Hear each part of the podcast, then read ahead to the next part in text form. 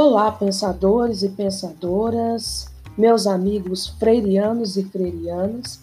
Estamos aqui para tomarmos a nossa pequena dose da pílula do saber. Afinal, conversarmos um pouquinho sobre educação nunca é demais. A nossa pílula do saber de hoje, ela vai abordar as principais ideias que nortearam os estudos do educador e filósofo brasileiro, Paulo Regulus Neves Freire nascido em Recife. Este acumula vários títulos. Um deles é o de ser patrono da educação brasileira. Freire, ele é motivo de muito orgulho para nosso país, pois é considerado um dos grandes escritores brasileiros mais conhecidos e citados em diversas universidades do mundo inteiro. Este nordestino arretado, de bom, nasceu no dia 21 de setembro, na cidade de Recife, em Pernambuco. Atualmente, o seu nome está no foco de diversas discussões, porém, muitos julgam sem conhecer de fato as suas obras. É o que mais acontece.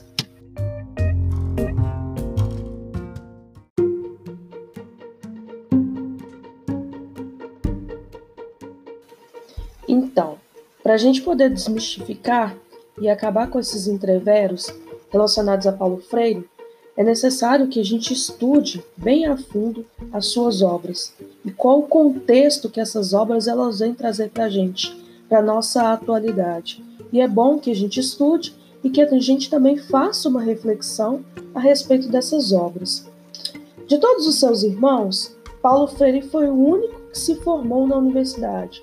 Ele cursou direito e exerceu ao mesmo tempo o ofício de professor.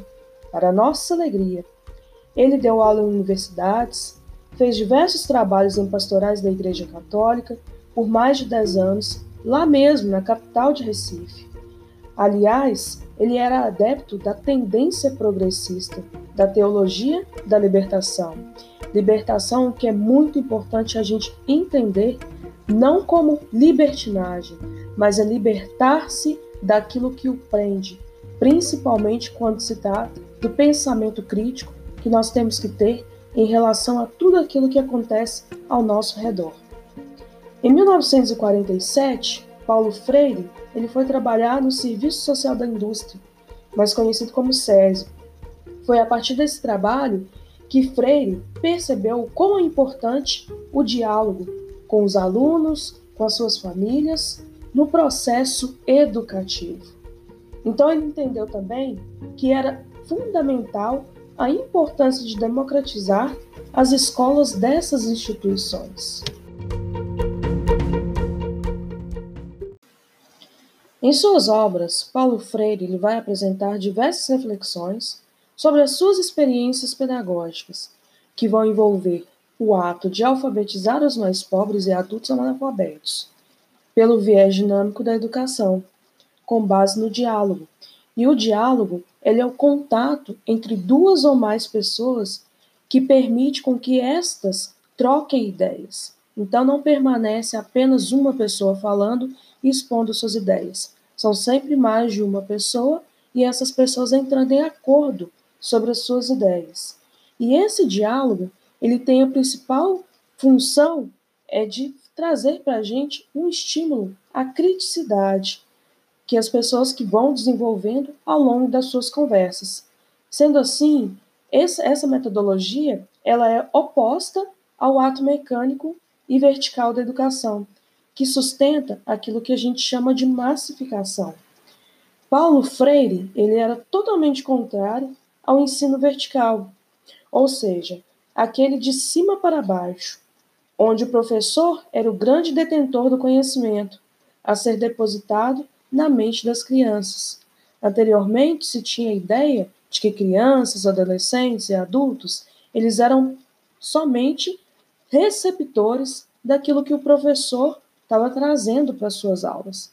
E a gente percebe na nossa atual conjuntura que isso, na verdade, não proporciona ou não propicia o desenvolvimento dos alunos de quem quer que seja, na verdade.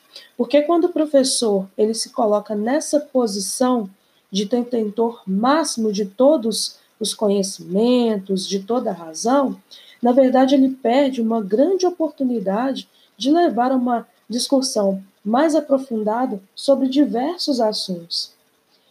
Esse tipo de educação, em que o professor ele era colocado no topo, né, no pedestal da, da, da questão educacional, ela é chamada de educação bancária.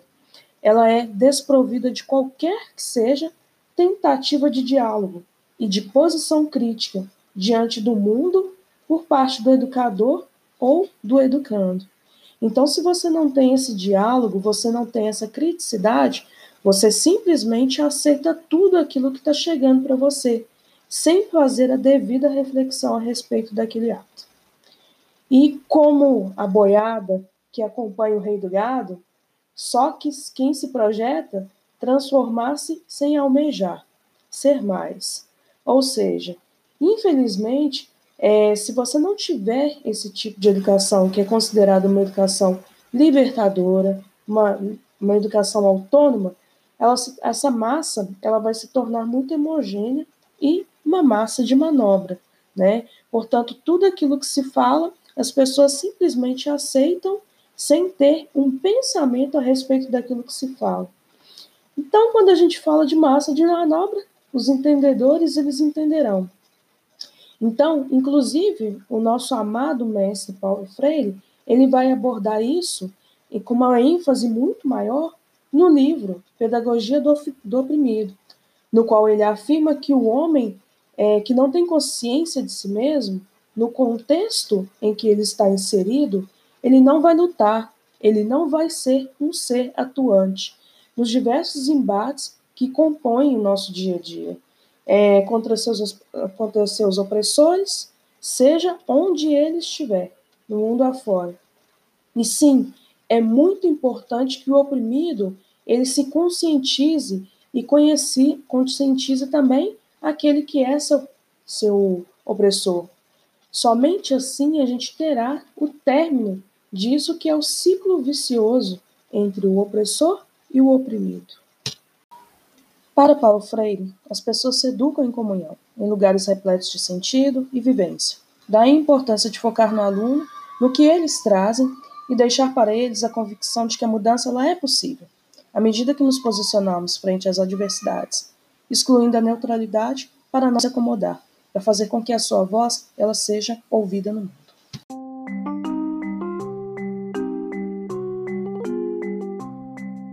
Paulo Freire, em sua pedagogia educativa, utilizava o círculo, ou chamado círculo de cultura.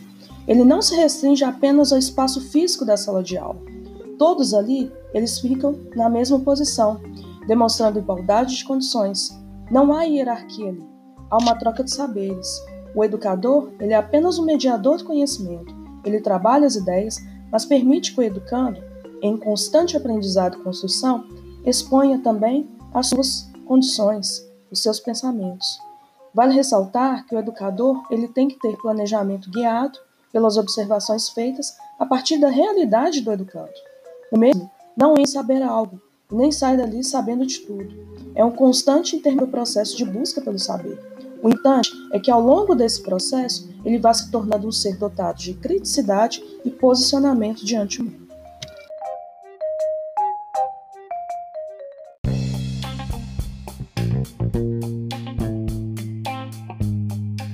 Bom, como vocês puderam conhecer, para Freire, a base para um processo pedagógico pautado na transformação, por meio da busca, ela passa um ensino de caráter crítico e problematizador, onde o diálogo é a chave para desencadear todo o processo, pois a linguagem é uma prática social que oportuniza a educação interativa, troca de experiências e conhecimentos, o que a torna humanizadora. A nossa pílula do saber, ela acaba por aqui e eu espero que vocês tenham gostado. Para quem não conhece ou não leu as obras de Paulo Freire, busquem, vocês não vão se arrepender. Beijos e ademais.